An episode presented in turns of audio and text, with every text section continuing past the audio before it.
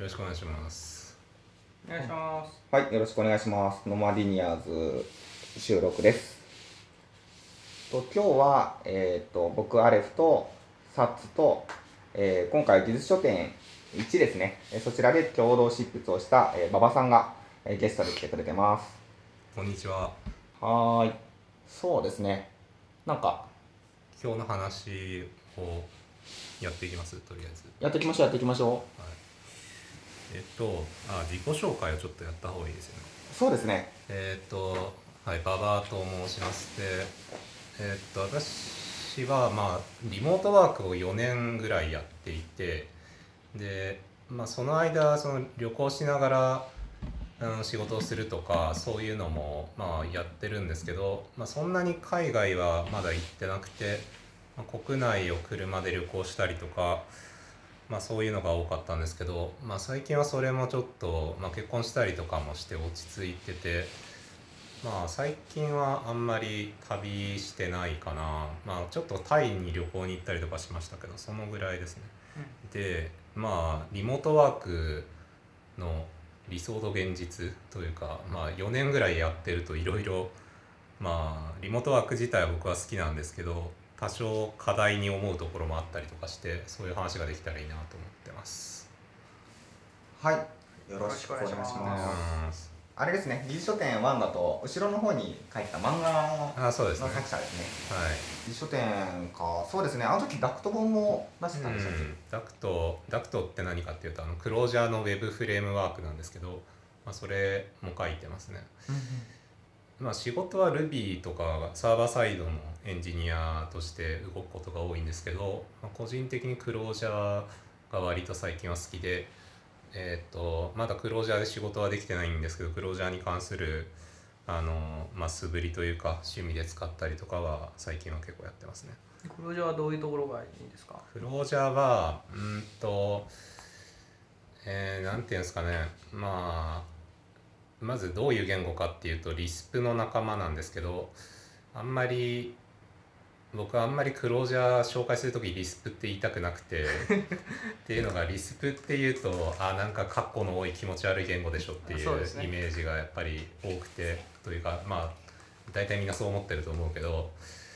実はでもリスプ書いてる人別にカッコでこう構造を全部見てるわけじゃなくてあのインデントとかで Python みたいにこうインデントで大体読んでるんで、んそんなにカッコが多いから読みづらいって感じることはまあほぼないんですよね。で最近だとエディターの機能でそのインデントを揃えるとかはまあ当然できるしあと、まあ、多分これはリスプ独自の文化だけどパーディットっていう拡張があってそのあのリスプのカッコって構文義を示してるのでその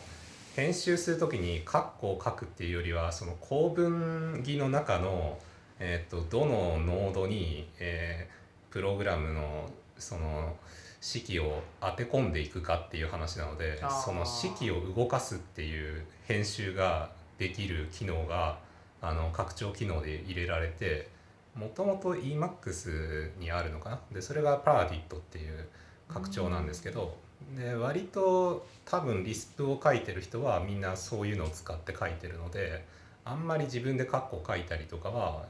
多分慣れてる人はそんなにやってないはずなんですね。だからまああんまりその辺で困ることはないので基本的にはあの Python みたいにインデントを見てみんな読んでるからあのリスプの文を単にずらっと1行で書かれると多分リスプ慣れてる人でも読めないと思いますね。うんみたいなのがあるので、まあ、あんまりそこの抵抗感を持ってほしくないからまあどうしても説明の時にリスプなんですよって言っちゃうんですけど、まあ、あんまりそこを重視はしてないですね。まあ、クロージャーのいいとこは、まあ、割とその構文がまあシンプルなのとデータ構造も基本的にはあの1つか2つあ,、まあ、あんまりたくさんデータ構造がないので、えーまあ、どういうことかっていうとその JavaScript が多分分かりやすいんですけど JavaScript ってそのオブジェクトでいろんなデータを扱うじゃないですか。あのまあ、最近のタイプスクリプトとかクラス EAS6 はクラスがあったりとかしますけどそういうのない JavaScript のピュアなピュアなっていうとあれだけど伝統的な JavaScript の世界だとオブジェクトでいろいろやると思うんですけどまああれにかなり近いんですよクロージャーの世界観っていうのは。だからあんまりその例えばデータベースからあのデータを持ってきた時に、えーまあ、Ruby とかだと OR マッパーでテーブル名テーブル一つに対して一つのクラスがあってでそのクラスのオブジェクトがあのデータの1行に相当するみたいな感じのが多いと思うんですけどクロージャーはあんまりそういうことはやらなくて、まあ、単に SQL で持ってきたやつがあの、まあ、ハッシュマップっていうんですか、うん。JavaScript でいうオブジェクトみたいなやつで単に返ってきてで基本的にはこの Clojure のコードの中ではそのオブジェクトにあのキーとバリューを追加したり外したりっていうのを関数で繰り返していって、えー何らかの処理を作っていくっていうただそれだけの世界観なので、えーまあ要するに型が違うから使いたいメソッドが使えないとかそういったことはあんまりなくて基本的にデータ型っていうのはそのハッシュマップが多いので、まあ、配列とかももちろんありますけどまあそれの受け渡しで大体何でもできるようになってるから、まあ、その辺でかなり設計がやりやすい作りになってるのとまあそうですね。そのオブジェクト思考でよくあるその、まあ、Java でいう、まあ、Java とか Go とかインターフェースであの多体性と言えばいいのかな。多体性を表現する機能があると思うんですけどクロージャーはまあその辺の機能ももうちょっとあの、まあ、データ構造がシンプルだったり関数で全部できてたりすることに由来してあのマルチメソッドっていう機能があってそれでできるようになってて、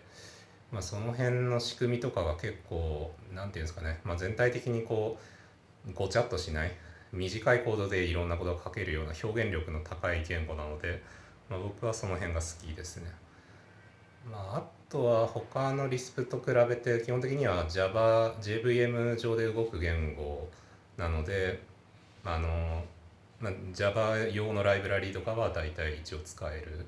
し、えーまあ、あとノード実装とか、えー、C シャープ実装があるのでまあ例えば、えー、とクロージャースクリプトっていうのを使えば、えーウェブサイトのフロントエンド側をクロージャーで書くとかそういったこともできるっていう、まあ、結構実用の範囲が広い言語なのと、うん、まああのロバート・シー・マーチンとかそういう設計で結構有名な人が割とクロージャーをいいよって言ってる人が多いので、まあ、その辺もあって気に入ってますね。クロージャーの話としてはそんなところですかね。ダク Duct は Clojure のウェあーブアプリケーションフレームワークのスタンダード。えーっと Duct はスタンダードっていうのはちょっと語弊があって、はいえーというのがまあ割と最近できたやつなんですね。で、うん、まあこれから多分スタンダードになる力は十分持ってますね。ただまああの Clojure の世界ってあんまりフレームワークっていうほどがっつりしたのはなくて Duct もえーっとこれなんて言えばいいんだろうなあの React でいう Redux みたいなもんだと思ってもらえばいいんですけど、うん要するに Clojure の中の状態を、えーなんていうんですかただ DDD みたいなレイヤードアーキテクチャを想定してもらった時に各レイヤーの例えばデータベースコネクションをどう渡すとかそういう状態を全体にどう行き渡らせるかっていう話が、まあ、大体の言語では課題になると思うんですけどクロージャー Ruby みたいにすごい動的な言語は割とその辺があの楽にできるけど、まあ、Java とか Go みたいな静的片付け言語だとその辺が結構面倒くさいっていうことが多くてでクロージャーはまあそこもちょっと工夫が必要なんですけど、まあ、ダクトを使うとまあその辺がうまく、えークロージャーらしくできるっていうとまあちょっと大雑把な言い方ですけどまあ要はそういう状態の外部から、えーまあ、インジェクションする、まあ、DI とはちょっと違うんですけどまあそういう依存性をうまく解決するっていうのがダクトを使うとできるっていうただそれだけの、えーライブラリーなんですよね。で、まあ、ダクトの、まあ、ダクト去年ぐらいかな？ようやくだいぶ実用的なレベルになってきて、えーまあ、割といいねっていう感じでクロージャー使ってる人たちはまあ思ってる人が多かったと思うんですけど、まあ、全くドキュメントがなくてですね えーまあこういうマイナー言語系あるあるなんですけどドキュメントが大体足りないっていうのがあってで一応そのダクト作ってる人のブログとかに簡単なチュートリアルとかはあったんですけどまあそれぐらいだったのでまあちょっと情報が欲しいねっていうことでダクトの入門書を自分で書いたっていう経緯なんですけどまあドキュメントないのにどうやって入門書書くんだっていう話はあの GitHub をあの検索してなんかあのいろんな人が素振りしてるコードを参考にしてあこういうふうにすればいいのかっていうのをいろいろ探ってなんかその辺の知見をまとめたっていううん。ものなんですけど、まあ、もうちょっとその、まあ、日本のクロージャーコミュニティ結構最近活発なのでその辺の人たちにレビューしてもらうともうちょっと質が上がったかもしれないですけどちょっとまあ時間の関係とかもあって、まあ、自分で書いてそのまま出しちゃったんですけど。ダクトって名前の由来何なんですかね？あの本当にあれですねあのパイプとかはそういうダクト。ああの工業製品のダクトですね。ん。まあこれはあのダクト使うと分かるんですけど本当に何かと何かをつなぎ込むっていうことをやるだけのライブラリなんであのまあ多分その、えー Linux コマンドってパイパイプってありますけど多分それに近い言葉としてダクトっていうのを使ってるんだと思うんですけど。ちょっとこの辺はあのクロージャーの独自機能をかなり内部で使ってるあのフレームワークなんでダクトを使ったウェブサービスのコードを他の人に見せてもあ要はクロージャー書かない人に見せてもなんかいまいち何これってなるのがちょっと残念なところではあるんですけど。じゃあもうクロージャー使いが見たらおっていう。そうですね。まあそのクロージャーってダクトが出てくる前っていうかまあそのまあクロージャーできて10年ぐらい経ってますけど今まであんまりそのライブラリーとかフレームワークっていうのがなくてえーウェブサーバーでいうとその Ring っていう、まあ、Ruby でいうラックにあたるものはあるんですけど、えーまあ、要はミドルウェアをつなぎ込むみたいな土壌そういう枠組みはあるけど、まあ、それだけなんですね。だからあのあんまりフレームワーク Rails みたいなごってりしたフレームワークっていうのはなくてみんな大体そのリングを直接使って HTTP のルーターのライブラリーをまた何か入れて、えー作っていくみたいな感じのことが多かったんですけどでまあそのその中で、えークロージャーの中の状態を扱うっていうのが、まあ、ちょっと工夫が必要になるポイントででそれ関係のライブラリーがメジャーなやつで、まあ、3つか4つあってでダクトはその中のインテグラントっていうライブラリーを使って作られている。で、まあ、インテグラントはそのダクトの作者が作ってるやつなので、うん。えーダクト作ってるウェブジェスターっていう人はそのさっき話したリングっていうあやつも作ってて、まあ、かなりクロージャーのライブラリーをいろいろ作ってる人なので、まあ、そういう信頼感技術的な信頼感はかなり高い人がやってるので、まああのまあ、いくつかちょっと、えー細かいあまだ完成度が高くないところはあるんですけど、まあ、もうすでにかなり動くものにはなってますね。だからまあクロージャーの世界だと、まあ、あんまりライブラリーあーそのフレームワークがないので、まあ、そこがあのまあダクトとか、まあ、他にもいくつかあーそういうウェブサーバー作る上でのライブラリーっていうのがあるので、まあ、その辺が今後多分もうちょっと整備されてくるんじゃないかなと思ってますね。最近は Go を書いてるって言ってましたっけ？Go は仕事で書いてますね。しあのまあ、今までずっと Rails でやってたやつがあってそれがちょっとリプレイスすることになりで、まあ、API サーバーだけなんで Go でいいんじゃないかみたいうん。なあの、まあ、お客さん側であの Go を使うっていう選択があったのでで、まあ、Go をあんまり触ったことなかったんですけど、まあ、最近はちょっとやってますっていうぐらいですけどまああの正直クロージャー書きたいですね。か かなりこうあの自分には合わないなって。へー型があるとかそういうどうどういうところが？まあ、型があるのもまあしんどいといえばしんどいけどなんですかねまあ表現力って言っちゃうとそんだけですけどあのまあ Ruby とか JavaScript とか、まあ、動的なやつを使うことが多いので、えーまあ、のでっていうとちょっと変か。あの関数を使って何かをやる。例えばあのえー JavaScript でいう for each みたいなやつを使って何か処理をするみたいな、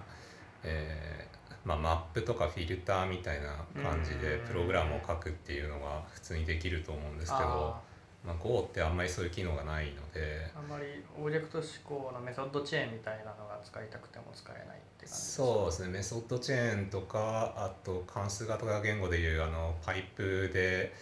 前の関数の処理を次につないでみたいなそういう関数っぽい書き方は全然できないですよね。うんであとまあエラー処理とかも全部あの、えーなんか関数がエラーを返してきてそれをえっ、と if エラー not equal ヌルみたいなそうですね。それのでを書きまくるイメージそうそれがありますね。で書きまくる言語なのでまあまああれ書きまくるのはまだいいんですけどそれをこうどっかにまとめるとかがちょっとうまくできそうにないのでだからその辺がまあちょっと何ていうんですか？パースケールでいうイーザーマクロというか、まあ、JavaScript でいうプロミスみたいなやつでもうちょっとこうあのエラーの時と、えー正常形の時で処理をこうえー、なんていうんですかフローとして分けるみたいなそういうコードが書けると僕としてはもうちょっとあのあ使いやすいなって思うんですけど、まあ、そういうのがないので、まあ、多分 Go は、まあ、そういう仕組みを排除してスピードを優先してるっていう言語だと思うのでちょっとその辺が僕はまだ慣れないですね。うんうん外部から何かをインジェクションしたりとか、まあ、あとメタプログラミングとかも多分そんなに得意じゃないからその辺がちょっと僕としてはあのぐぬぬって思いながら書いてる。僕も最近仕事で Go を書き始めたんですけど、はい。まあ、前も書いてたんですけど、はい最近また書き始めて。逆になんか僕はコンパイル時に結構エラーがちゃんと入ってくれるので結構考えなくても動くみたいなところが気に入ってます、うん。そうそういうそういう人もいるんだなと思いながら。あだから例えばなんか AWS のラムダファンクションみたいな小さいコードうんを今作ってるんで、うん。それぐらいだとなんかちょうどいいのかなってう思う、ん。なるほなんか僕は逆に Go は経験がないんですけど、まあ、Twitter とかフォロワーさんとかは結構 Go を書いてるエンジニアさんが多いんでホームとかで見てると。まあそうですね。結構あんま大規模なアプリケーションにはあんまり向いてないっていう話もあったりとかしますね。割とちっちゃく作る方がいいのかなって感じはちょっとしましたね。よく聞どちょっとその辺の設計のいろはがまだ分かってないけど、規模がでかくなってくると結局 Java みたいな戦略をしないといけないと思うのでそうね。うんどうなんだろうな。なんか、まあ、Go ってクラスがあるようなないようなみたいな構造体にメソッド生やせるみたいなのはあるけどなんかあの辺を他の人がどういうふうに使ってるのかっていうのがよくわかんないですね。まあ、今のチームだと、まあ、オブジェクト思考的な考えで使ってて、えーまあなんていうんですかねちょっとした、まあ、DDD を模したような、まあ、多少レイヤードアーキテクチャに寄せて書いてるみたいな感じにはなってるんですけどうーんうんまあそうっすね。まあ多分そういう感じになるのかな。うん、確かに。その辺の知見はちょっと今後欲しいですね。そうですねその辺の知見がちょっとまだよく分かってないのとあとはなんだろうな。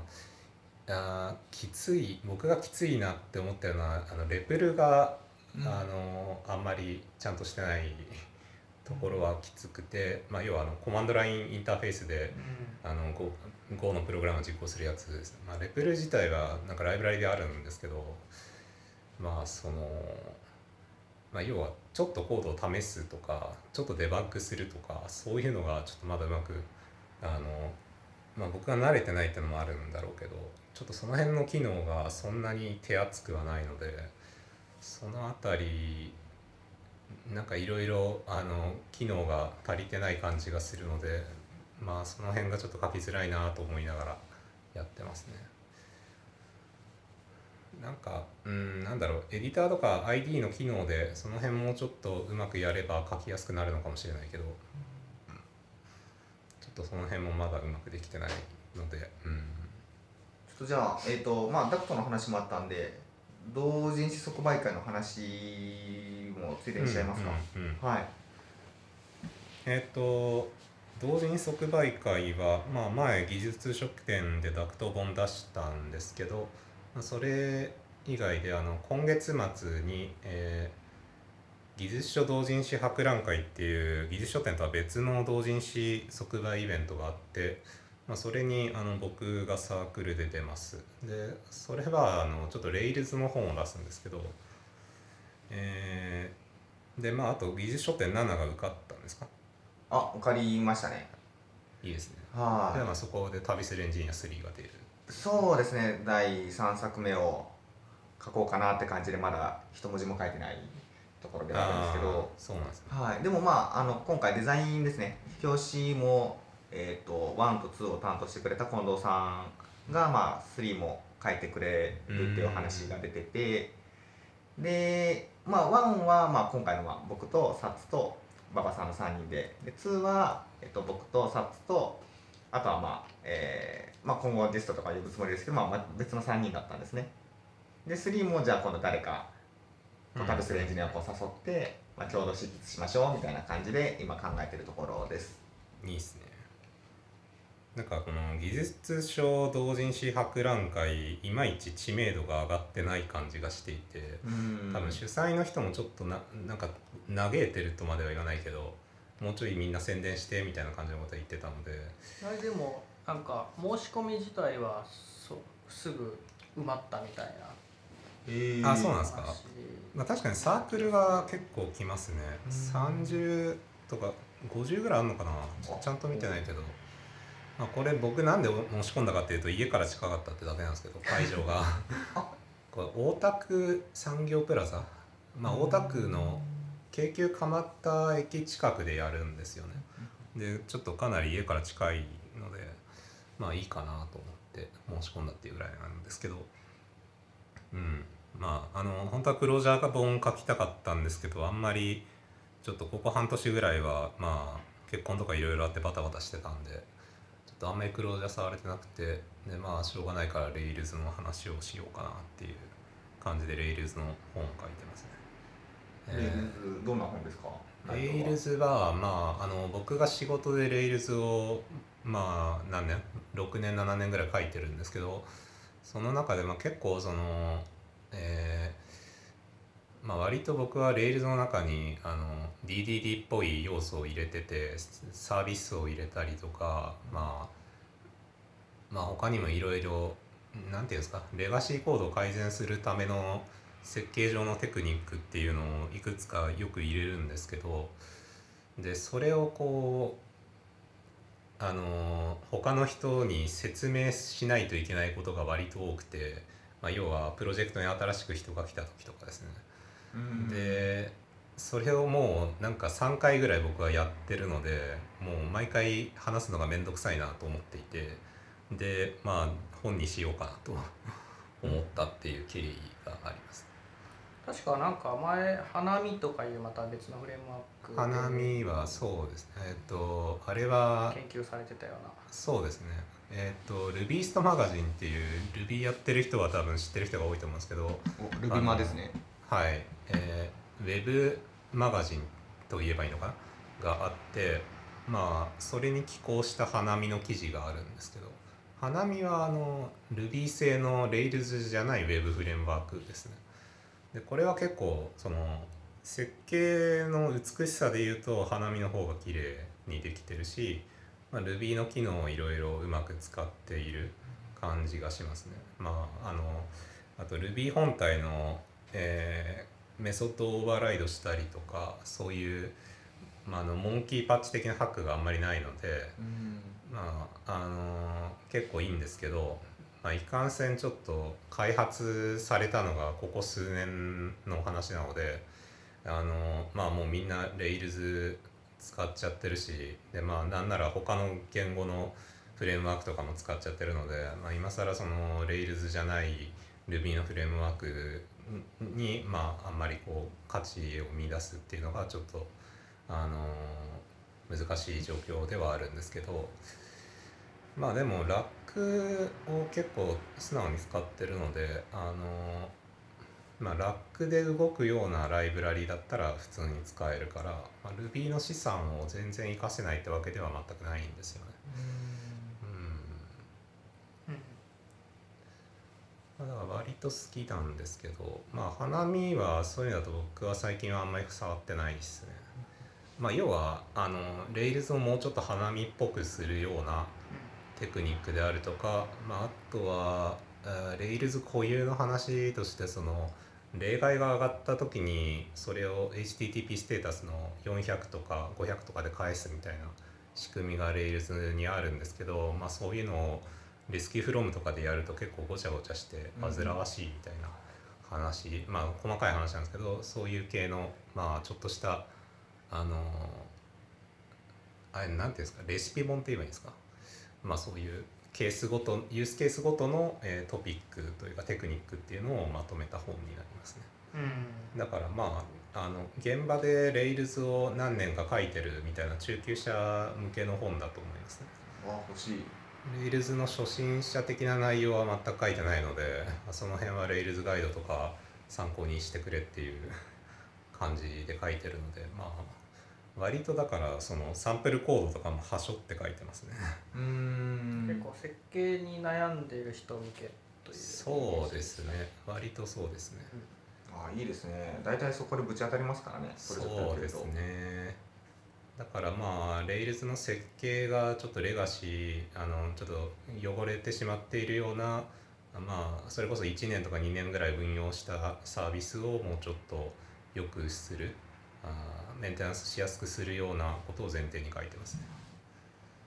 うーんいいな。え今月末ってことは7月ですね。ああそうですね。7月のえーちょっと待ってくださいね。あそうですね。7月27ですね。なるほど。えー、いいな。これはあれですか？物理本としてはどれぐらい吸ってるんですか？えっ、と50ページの本で一応100部かな用意してますね。一冊おいくらで売る予定ですか？1000円です。1000円。はい。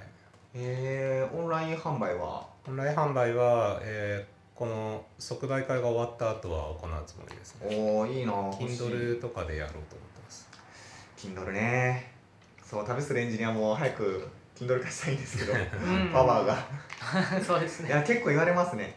やっぱり Kindle で買いたいんだけどうんって言われますね。言われます。うん。なんかあのみんなブースとかに多分出すと思うけど、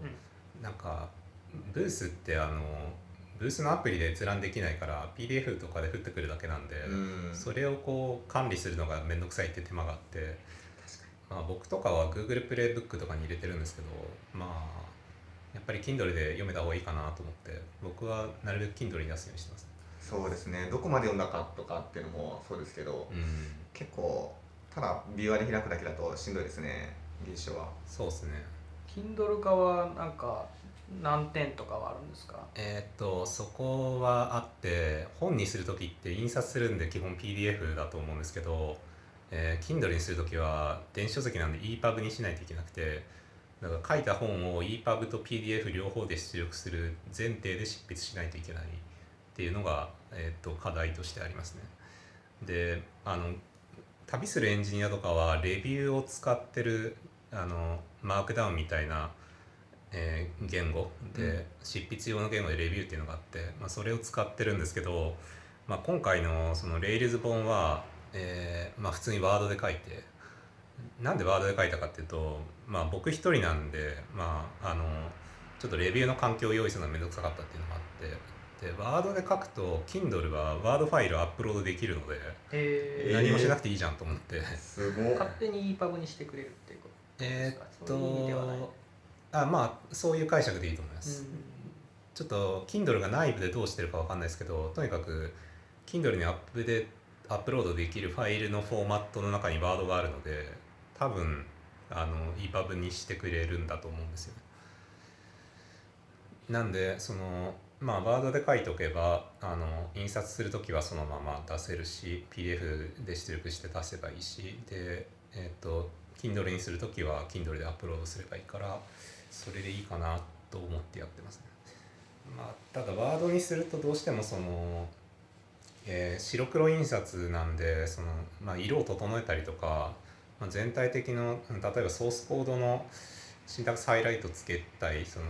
EPUB 版だとシンタックスハイライトをつけたいとかそういうのをやろうとするとちょっと面倒くさいっていうのがあるんで、まあ、今回50ページぐらいだからあの全部手動でポチポチやったんですけど ページ数長くなるときついなっていうのはありますね。うん。なるほど。技術書同人誌博覧会か。ああ行きたいですね。その本欲しいな。なありがとうございます。るほどいやちょっと初めてのイベントあ今回これあの開催は初回なのであまあそうなんですね。あそうですね。初めてのイベントだし、まあ、僕もそんなに同人即売会慣れてないので、まあ、とりあえず100部でいいかと思って吸ってるけど。うーん。おおじゃあぜひねこれを聞いてる人たちがいればじゃああれですね。えっ、ー、と今月末までには配信します。はい。そうです。ね編集して配信します。来週末なのでそうです。ね来週末ですね。わかりました。